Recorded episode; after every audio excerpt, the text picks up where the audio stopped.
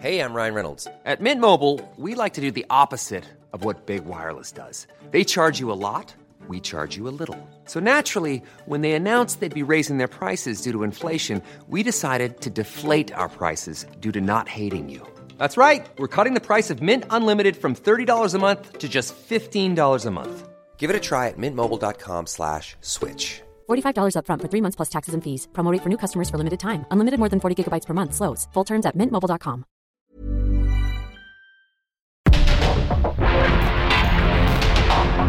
Porque el mundo actual no se entendería sin la economía, las finanzas y los negocios. Acompaña a Mario Maldonado, el columnista de negocios más joven y objetivo del periodismo financiero en su programa.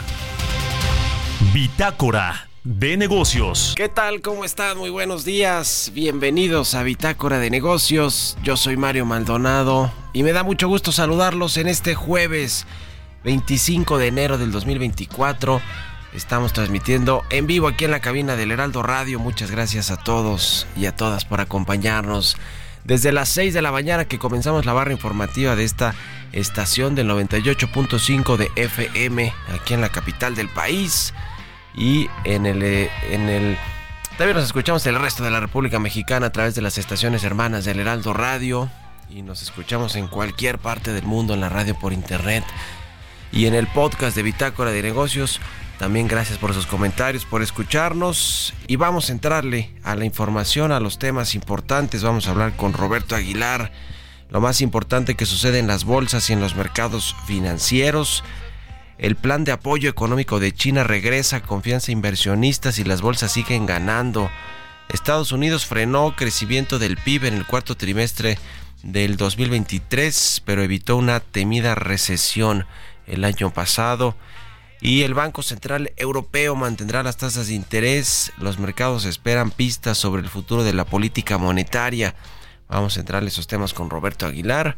Vamos a hablar con Gerardo Flores, como todos los jueves, sobre, en este caso, sobre el próximo gobierno que enfrentará un Pemex muy ineficiente, nada rentable y con una pesadísima deuda financiera de petróleos mexicanos. Vamos a hablar de pues todo lo que viene arrastrando Pemex de deudas con proveedores, deudas financieras, refinanciamiento de sus pasivos de corto plazo y sobre todo una mala producción petrolera. No alcanzó la plataforma de producción petrolera que se estimó al inicio del sexenio y el hecho de que no permita la inversión privada en muchos de sus negocios pues está siendo un gran problema. No se diga con la refinería de dos bocas, ¿eh? Lo que hizo Rocío que ahora anda eh, de candidata a la gubernatura de Veracruz y que quién sabe cómo le vaya a ir porque eh, parece que ha desencantado a Morena y a los morenistas en ese en ese estado, en Veracruz. Vamos a entrarle a ese tema, vamos a hablar también con el capitán José Alonso Torres, secretario de prensa de la Asociación Sindical de Pilotos Aviadores que le exigen al gobierno federal no abaratar la profesión de la aviación. Vaya que ha tenido problemas esta industria de la aviación nacional. Así que vamos a platicar de varios temas eh, que tienen que ver con Mexicana de Aviación, que por ejemplo no, no despega, tiene muy poquitas rutas, vuelos, eh, poca demanda. Vuela desde el Felipe Ángeles, que es un aeropuerto a donde no quieren ir ninguna aerolínea, casi que ni siquiera mexicana de aviación, eh, que es del ejército mexicano. Así que Vamos a hablar de eso y también de cómo está el mercado en este inicio de año, en la cuesta de enero, el mercado de la aviación nacional. Y vamos a hablar con Alejandro Saldaña, economista en jefe de Grupo Financiero B por más sobre los retos del superpeso frente al dólar en este 2024 que seguramente pues se depreciará la moneda mexicana. ¿Qué tanto? Pues vamos a platicarlo con Alejandro Saldaña y vamos a hablar de la casa de bolsa de Salinas Pliego, de Ricardo Salinas Pliego, que se llama Punto. Así que de estos y otros temas vamos a platicar hoy aquí en Bitácora de Negocios. Quédense con nosotros de aquí hasta las 7 de la mañana y vámonos al resumen de las noticias más importantes para comenzar este día con Jesús Espinosa. El presidente Andrés Manuel López Obrador aseguró que el encuentro con legisladores de Texas fue muy bueno, aunque aceptó que hay diferencias con ellos y por lo tanto es mejor dialogar. Un encuentro bastante constructivo, provechoso, porque imagínense cuánto tenemos de frontera con, con Texas y hay eh, diferencias y es mejor dialogar, hablar. Y fue muy bueno. El Ejecutivo Federal se dijo a favor de cancelar las concesiones a la empresa Grupo Mexicano de Desarrollo y GBM Infraestructura en Quintana Roo para promover de servicios de agua potable y alcantarillado. Agregó que ya tiene conocimiento de los actos de la compañía y que la gobernadora de Quintana Roo, Mara Lezama, también está a favor de suspender el contrato a las empresas. De acuerdo con datos del Consejo Nacional de Evaluación de la Política de Desarrollo Social, la línea de pobreza extrema por ingresos ascendió a 2.270 pesos por persona al mes de diciembre del 2020 las diferentes estrategias del gobierno federal para controlar las alzas del valor monetario de la canasta alimentaria han fracasado, alcanzando máximos al cierre del año pasado. El equipo económico de la candidata presidencial de la coalición Sigamos Haciendo Historia, Claudia Sheinbaum Pardo, se reunió con la Confederación de Cámaras Industriales, donde se destacó la importancia de aprovechar el nearshoring, generar condiciones para atraer inversiones y mayor seguridad en carreteras. Las ganancias de las administradoras de fondos para el retiro tuvieron un crecimiento del 62% anual real. Sin embargo, el efecto es el resultado de una baja base de comparación. Las Afores tuvieron utilidades por 9.541 millones de pesos el año pasado, cantidad mayor a los 5.874 millones de pesos reales que obtuvieron el año previo.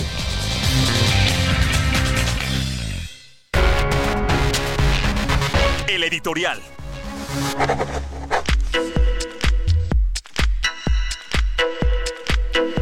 Y ya le habíamos platicado aquí que Ernesto Cedillo, el expresidente de México, regresó a México, regresó al país a impartir una conferencia magistral en un evento privado de un grupo financiero de Actinver. Y fue ayer precisamente, le habíamos anticipado de esta reunión, pero fue ayer, se llevó a cabo ayer en, en la Ciudad de México. Y bueno, pues ¿qué dijo Ernesto Cedillo? Porque además prendió la mecha del presidente López Obrador también esta semana. Le hizo tres preguntas que tienen que ver con el FOBAPROA, con la reforma de pensiones que hizo Ernesto Cedillo en su momento y con eh, pues eh, este asunto de entregar a los privados eh, sectores que en ese entonces eran públicos como el tema de los ferrocarriles. Esas tres preguntas básicas le hizo Ernesto, le hizo el presidente López Obrador al expresidente Ernesto Cedillo quien por cierto le abrió la puerta para que se convirtiera en jefe de gobierno. ¿eh? Le permitió participar en las elecciones en aquel entonces para competir por el PRD, a pesar de que no eh, tenía, cumplía con el requisito de eh, haber vivido cinco años por lo menos en la Ciudad de México. En fin, lo dejó pasar, se convirtió en candidato, en jefe de gobierno y ya la historia la sabemos hasta que llegó a la presidencia de la República. Pero aún así el presidente el observador le guarda pues cierto, no sé si rencor, pero sí eh, le hace algunas recriminaciones con respecto a lo que hizo en su gobierno, porque Cedillo también ha criticado al presidente López Obrador en foros internacionales o a su gobierno o a los eh, políticos de la izquierda latinoamericana, a los políticos populistas. ¿Qué dijo ayer Ernesto Cedillo en este eh, día Actimber, en el foro de Actimber? Pues tampoco dijo mucho, ¿eh? criticó lo mismo, que el populismo está de acuerdo, eh, no está de acuerdo con la democracia, que sus líderes llegan al poder y buscan cómo perdurarse, en, enternecerse en el poder, cuestionó sobre si se ha utilizado bien la democracia y si se ha llevado bien la economía de los países que tienen líderes de izquierda o líderes populistas. Habló mucho del populismo, eso sí, dijo que no se inventó en Latinoamérica, pero sí se hizo popular en esta región. Cuestionó si se ha utilizado bien eh, la democracia, la economía, eh, ya le decía, eh, también pues habló de esta paradoja con respecto a que cuando no hay contrapesos, ya ve que el presidente del observador además de todo quiere erradicar o cancelar los organismos autónomos como los reguladores, la Comisión de Competencia, el IFT, quiere cancelar incluso si pudiera hasta el INE, ¿no? Lo metería a la Secretaría de Gobernación y otros, eh, el INAI no se diga la transparencia, pero dice Cedillo que pues cuando no hay contrapesos y se golpea a los otros poderes de la Unión como el Poder Judicial también, pues eh, mucha gente sigue diciendo que aún así hay democracia cuando pues un presidente llegó electo por esa vía, la vía democrática y con un organismo autónomo que validó esa elección, como es el caso del INE. En fin, estuvo ahí con el expresidente español José María Aznar, quien dijo a su vez que las instituciones no pueden maltratar a los ciudadanos, sino que deben respetar y fortalecer la democracia.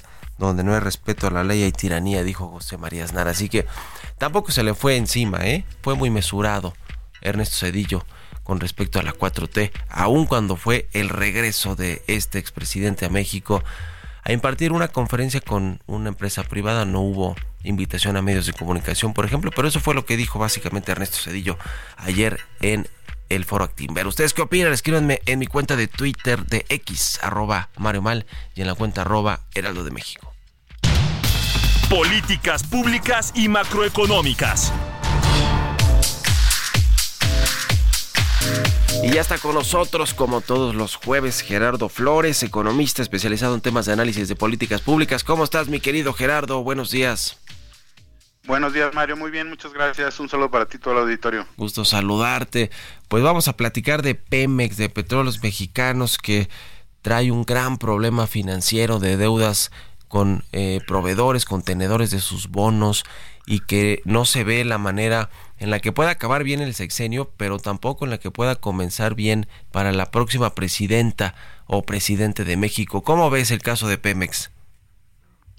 Pues complicado, porque hemos visto que el gobierno pareciera que no ha tenido un plan concreto a lo largo del sexenio, y es lo que todos los analistas dicen.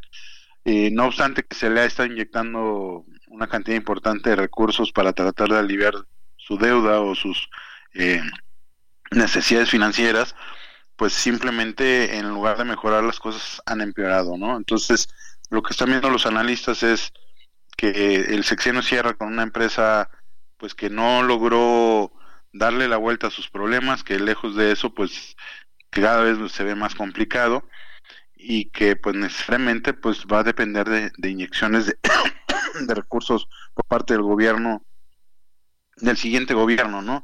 Y es que pues sus pasivos se han incrementado de manera notable en este sexenio, eh, sus, pasivos de corto plazo, que son, como tú decías, lo que Pemex le debe a proveedores y, otras deudas de, corto plazo, pues pasaron de, de, 17 mil millones de dólares en diciembre del 18 a cerca de 44 mil millones de dólares a finales de junio del año pasado. Entonces, eso te habla de cómo, pues ahí Pemex tiene un desafío importante, ¿no? Apenas ayer nos enterábamos de esta de una empresa francesa de nombre que antes se, se, llamaba Slumberger, que a la que Pemex le debía un poco más de mil millones de dólares, que tuvo que eh, recurrir a un instrumento financiero para obligar a Pemex a que le pagara al menos la mitad de, la deuda que Pemex tenía con ellos, ¿no? Que son 560 millones de dólares. Entonces, eh, pues pareciera que nos vamos a enfrentar a este tipo de situaciones este, adelante de proveedores teniendo que recurrir a, mecanismos para cobrar lo que no les ha podido pagar, ¿no? Y entonces estamos viendo las primeras señales de que pues, el próximo gobierno en efecto pues la va a tener difícil porque este gobierno no, pues en realidad le va a entregar un paquete que no pudo resolver, ¿no? Sí, es un gran problema para las finanzas públicas. Ese es el asunto de fondo, las finanzas públicas, porque el gobierno mexicano tiene que respaldar a Pemex y tiene que salir incluso ahora a refinanciar sus pasivos, eh, su deuda, porque Pemex no tiene grado de inversión, le cuesta mucho salir a los mercados eh, a tasas muy altas a refinanciar sus deudas y lo tiene que hacer el gobierno. Así que habrá que hacer una reestructura eh, inexorablemente el próximo sexenio y ya veremos de qué calado, de qué tamaño y si regresan a este esquema en el que Pemex pues se comparte con inversionistas privados la renta petrolera porque no hay de otra, no hay de otra porque así sucede en todos los países, incluso en países que son no muy democráticos que digamos como el caso de Venezuela. Pero bueno, ya veremos qué pasa con, con Pemex, mi querido Gerardo. Muchas gracias como siempre, un abrazo y muy buenos días.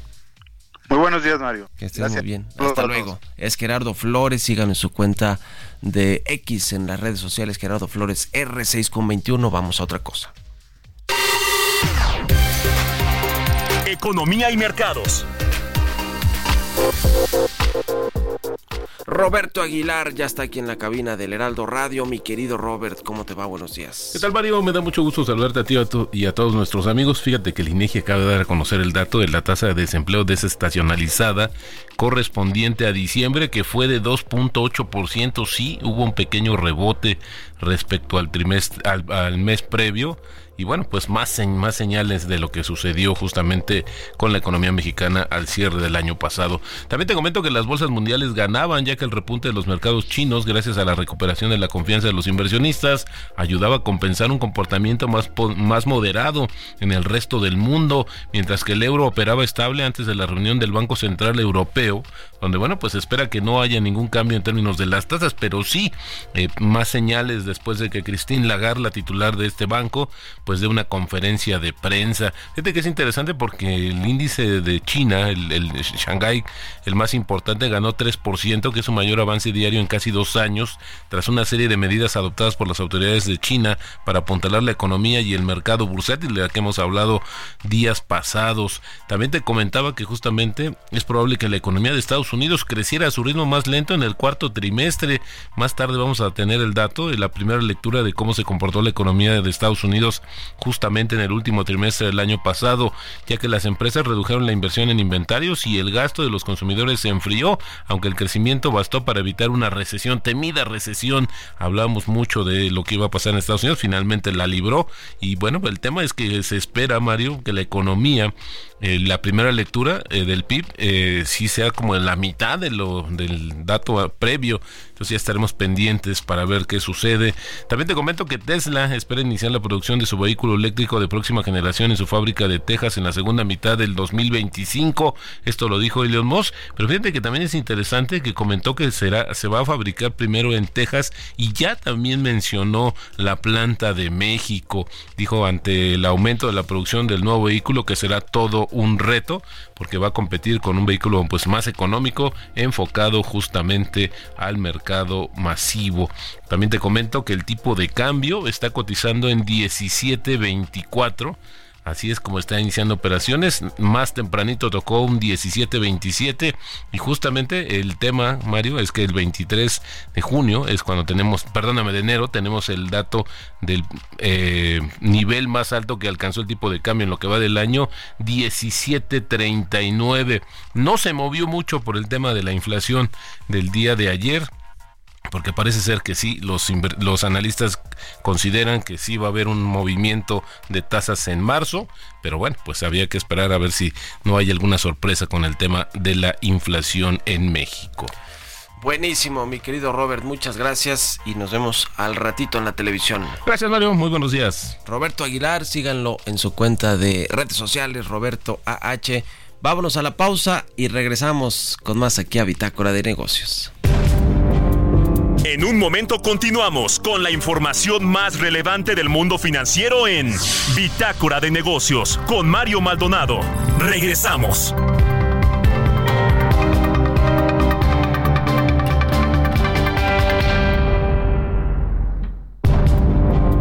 Estamos de vuelta en Bitácora de Negocios con Mario Maldonado. Ya estamos de regreso aquí en Bitácora de Negocios. Son las 6 de la mañana con 31 minutos, tiempo del centro de México. Y regresamos escuchando un poquito de música antes de irnos con información en esta segunda mitad del programa. Estamos escuchando a los Rolling Stones con Lady Gaga y Stevie Wonder. Se llama Sweet Sounds of Heaven. Esta canción es de su más reciente disco, Hackney Diamonds, lanzado en octubre del 2023 y que alcanzó las, eh, la cima de las listas de popularidad de este disco de los Rolling Stones, sobre todo pues por estas colaboraciones tan diversas pero interesantes como esta que hacen con Lady Gaga y Stevie Wonder, los Rolling Stones, estos británicos legendarios del el rock internacional. Así que por eso estamos escuchando toda esta semana a eh, The Rolling Stones con este último disco y todas estas colaboraciones. Vámonos con esto al segundo resumen de noticias con Jesús Espinosa. A partir del análisis Pemex y CFE en la mira del Instituto Mexicano para la Competitividad, se precisa que de enero a septiembre del año 2023, la Comisión Federal de Electricidad registra un saldo de obligaciones hacia proveedores y contratistas por 71.100 millones de pesos. Las administradoras de fondos para el retiro mostraron un apetito por invertir en los fideicomisos de inversión en bienes raíces en el 2023, de acuerdo con información de la CONSAR. El año pasado las Afores invirtieron el 2.9% de los 5.9 billones de pesos del dinero de los trabajadores en fibras, una cantidad récord para un cierre de año. La cooperativa Cruz Azul celebró el cierre de un año extraordinario, marcado por logros que refuerzan su posición como una empresa socialmente responsable. Víctor Velázquez, presidente del Consejo de Administración, aseguró que la unidad y la transparencia les han permitido alcanzar récord históricos en producción y ventas. Además de los logros industriales, se encuentran el desarrollo de hospitales Cruz Azul, el apoyo a los afectados por el huracán Otis y demás que reflejan el firme compromiso de la empresa con la salud y el bienestar de las comunidades. El fabricante de autos eléctricos Tesla reportó ganancias e ingresos que no cumplieron con las estimaciones de los analistas. La empresa lo atribuye a un incremento solo de 1% en sus ventas en comparación con el año anterior. La compañía informó que obtuvo ganancias por acción de 71 centavos, cifra por debajo de los 74 centavos pronosticados por los analistas. En cuanto a ingresos, obtuvo un beneficio por 25.170 millones de dólares frente a los 25.600 millones de dólares que estimaba el mercado. Entrevista.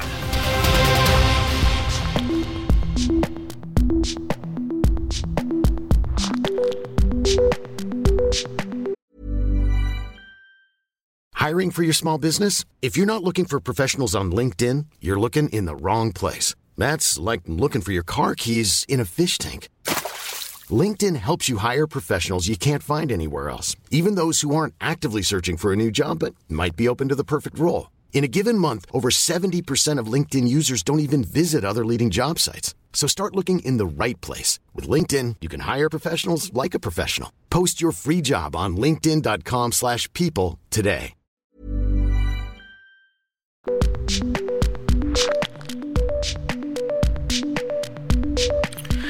Y bueno, le platicaba sobre la industria de la aviación nacional que vaya que ha sido golpeada en este sexenio no solo por la administración federal del presidente del observador o por las políticas en torno al sector, sino por la crisis sanitaria que desplomó en su momento la demanda de vuelos, las operaciones, el mercado.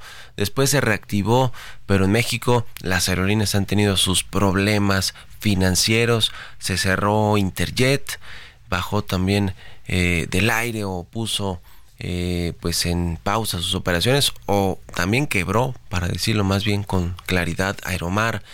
Y así hemos visto muchas dificultades. México perdió la categoría 1 de seguridad aérea, la recuperó hace unos, unos cuantos meses apenas, estuvo prácticamente más de dos años sin la categoría 1, se construyó un nuevo aeropuerto que no tiene pues operaciones porque las aerolíneas no ven rentabilidad en llevar rutas al aeropuerto Felipe Ángeles, al de Santa Lucía.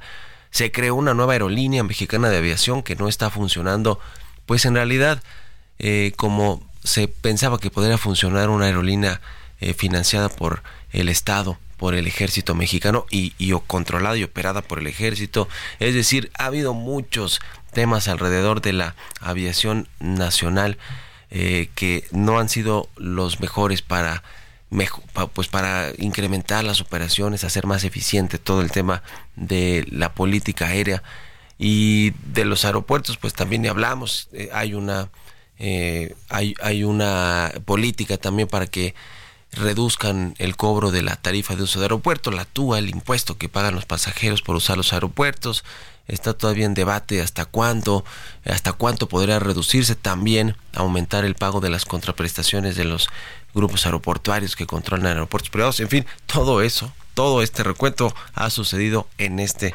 sexenio. Y acaba de ser el día de la emancipación del piloto aviador.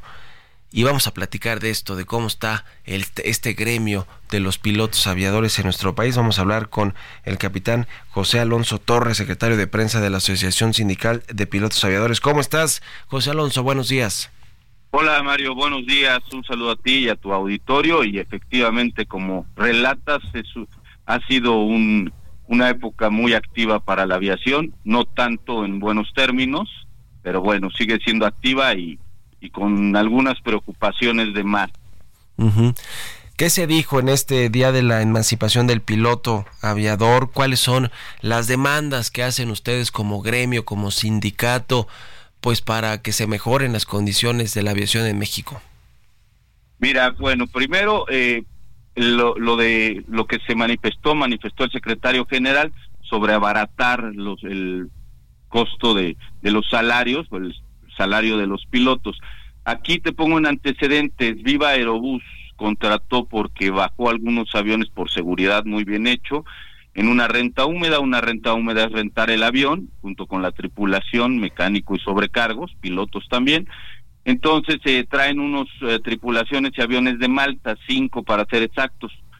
La autoridad que es la PAC les da el permiso violando la Constitución, el artículo 32, que así como los militares, los políticos, los pilotos tienen que ser mexicanos por nacimiento, se viola la ley de aviación civil, también donde dice el piloto al mando tiene que ser mexicano, una circular obligatoria que dice que tiene que ser tienen que ser mexicanos y que el, operador tiene que contratar pilotos mexicanos. Entonces violan una serie de, situaciones. ¿Por qué lo hacen?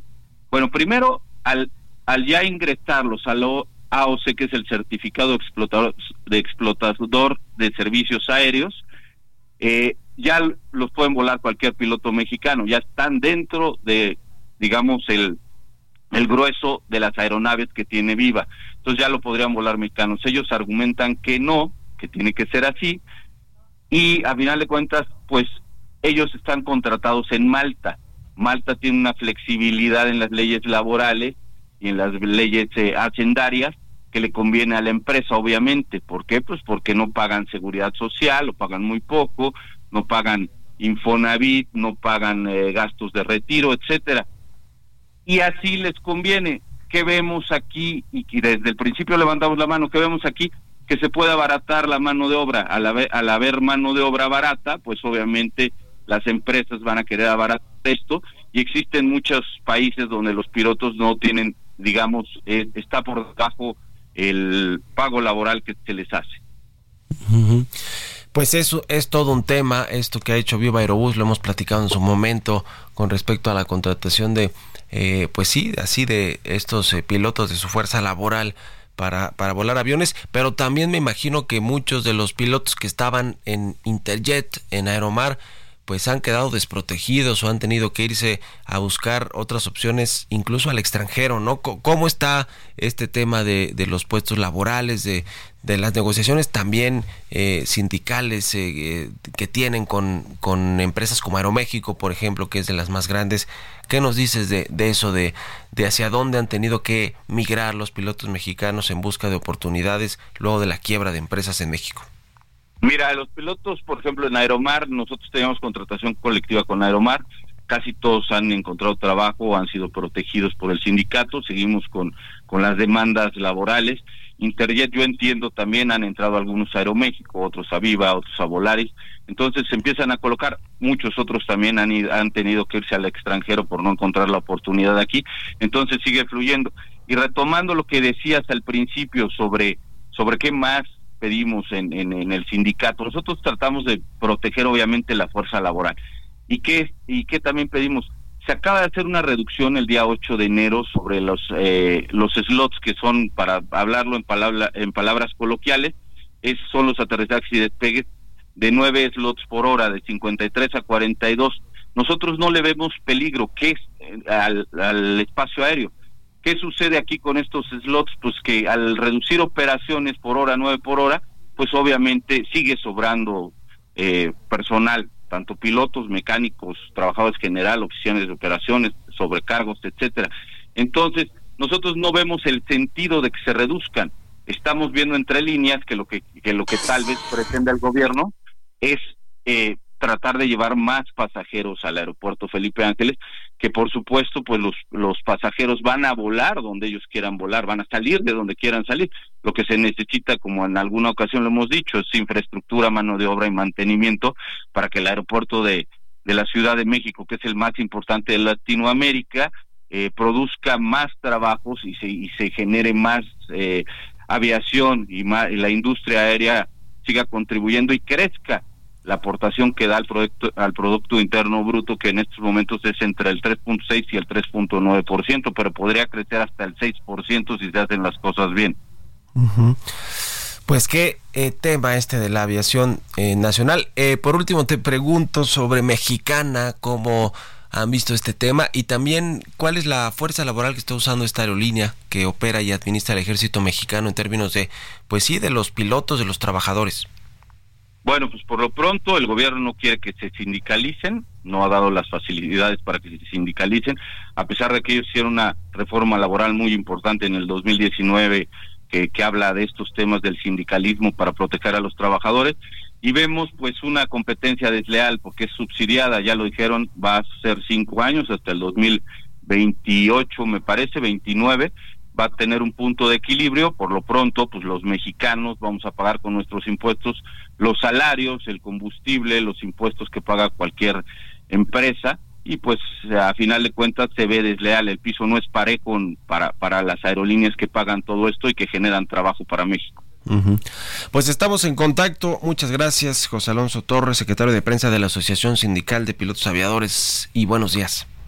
Gracias a ti, Mario. Un saludo y excelente inicio de año, aunque sea ya casi febrero. Sí, un abrazo. igualmente, igualmente para ti. Un abrazo, 6 de la mañana con 43, casi 44 minutos. Vámonos con las historias empresariales. Historias empresariales.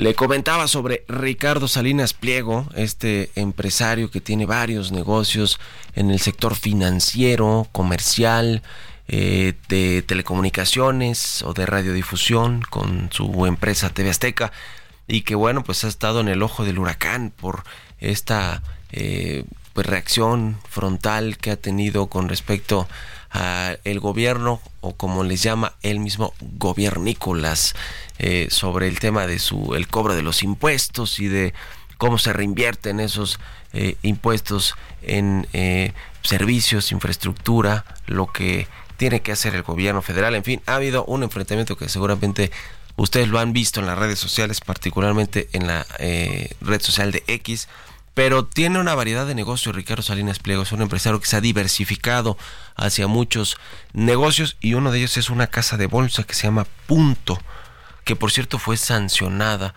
recientemente por la Comisión Nacional Bancaria de Valores con una multa que es la más grande que se le haya puesto a una casa de bolsa. Así que pues habrá que ponernos a pensar si tiene que ver o no también con este asunto del el seguimiento que ha hecho el gobierno del presidente López Obrador a, los negocios de Ricardo Salinas Pliego. Nos platica más de este tema en esta cápsula Giovanna Torres.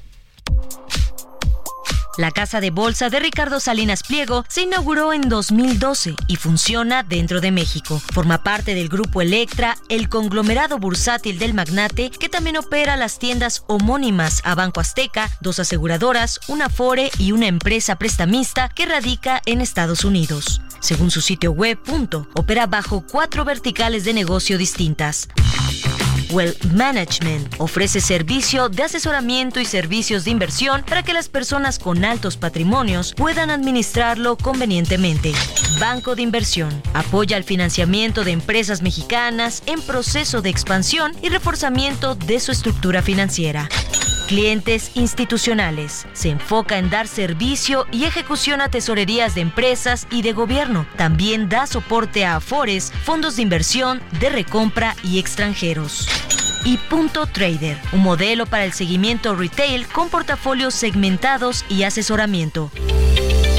La casa de bolsa propiedad de Ricardo Salinas Pliego presume de administrar 75 mil millones de pesos en activos y haber operado a lo largo de 12 años de historia. En este periodo también ha crecido hasta consolidarse con una organización con 85 empleados. La compañía también brinda el servicio de análisis financiero, revisa las finanzas de distintas empresas y con base en ello realiza recomendaciones de inversión.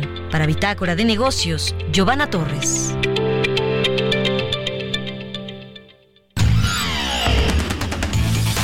Maldonado en Bitácora de negocios.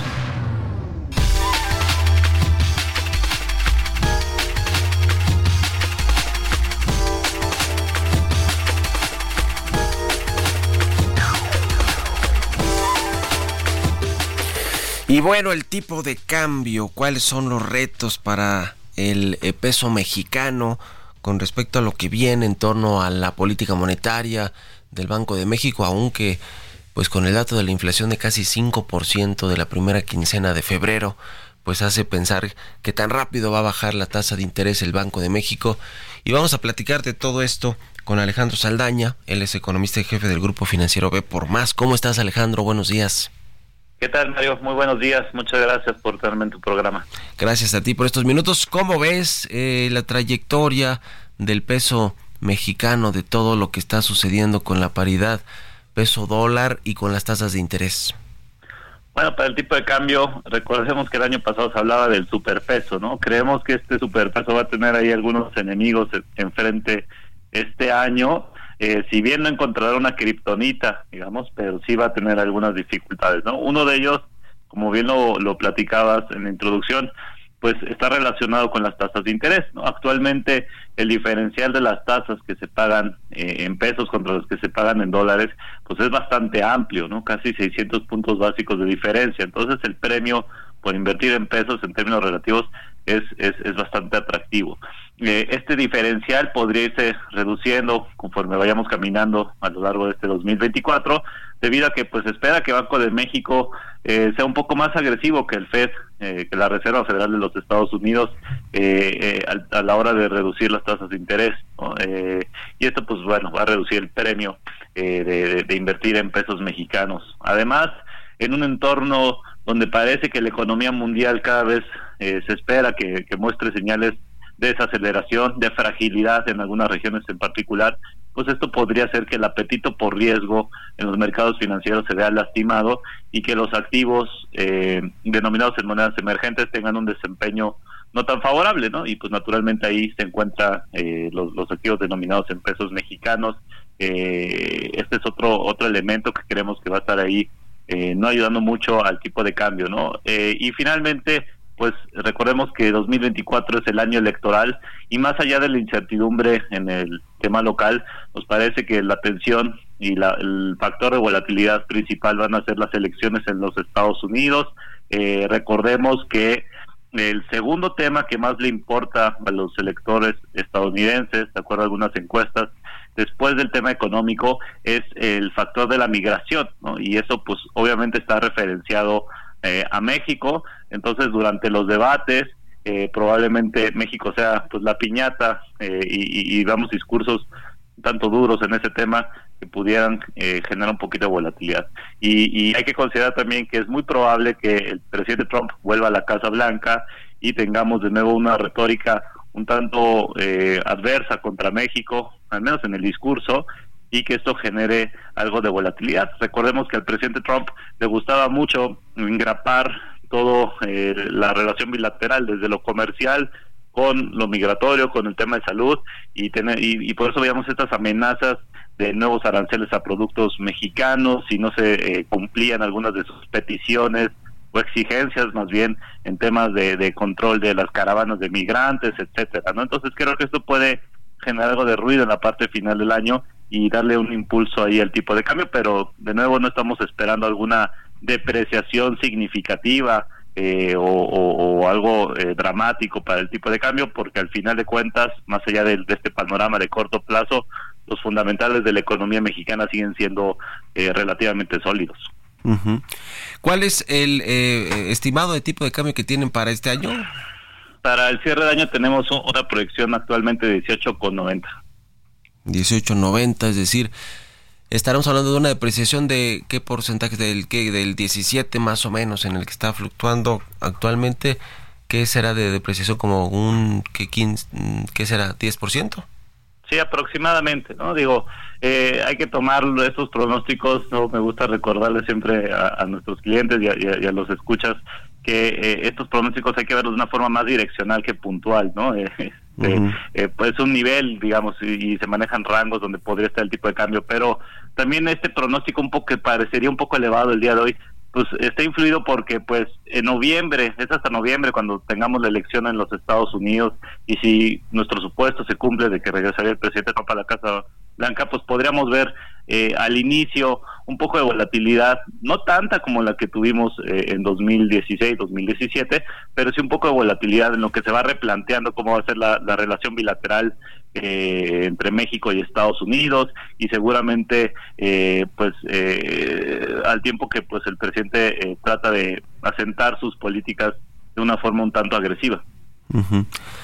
En, términos económicos ya hacía referencia a todos los factores internos y externos que podrían influir en el tipo de cambio. Los externos claramente tienen que ver con Estados Unidos, con cómo le vaya México con eh, Donald Trump si es que regresa a la Casa Blanca con sus políticas antimigrantes eh, y con la negociación de eventualmente que se tendrá que hacer del TEMEC en el 2026, que hay una fecha fatal para eh, pues hablar de, del TEMEC, de cómo está ese acuerdo comercial.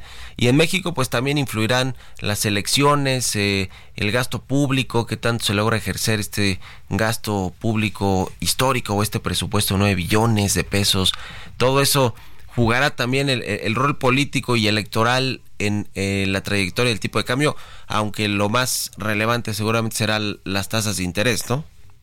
Sí, justamente ese, ese, ese premio por invertir en México eh, o en pesos mexicanos se va a ver un poco erosionado ¿no? este, este año eh, y en un entorno de incertidumbre por el tema político, de desaceleración económica mundial, pues naturalmente se espera que el tipo de cambio presente una cotización algo mayor a la que tenemos eh, actualmente, ¿no? Este, al final de cuentas, de nuevo es importante reiterar que pues no se espera algo muy dramático, este, en general a lo largo del año se espera que, el, tipo de cambio no, no, no muestre una depreciación muy muy importante sino hasta noviembre no por el tema de, las elecciones en los Estados Unidos.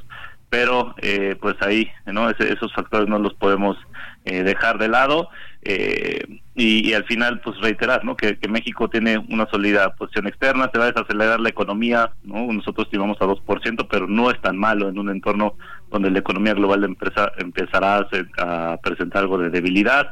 Tenemos una cuenta corriente eh, externa eh, con un déficit relativamente pequeño, eh, ¿no? Esto habla de la sólida posición externa del país y en general la verdad es que México tiene un, elementos para presentar algo de resiliencia, ¿no? Ya, pues muchas gracias como siempre Alejandro, muy buenos días. Gracias a ti, Mario. Muy buen día. Hasta luego. Con esto nos despedimos. Gracias por habernos acompañado este jueves. Se quedan con Sergio Lupita. Nos vamos a la televisión, al canal 8 de la televisión abierta. Y nos escuchamos mañana aquí tempranito a las 6. Buenos días. Esto fue Bitácora de Negocios con Mario Maldonado.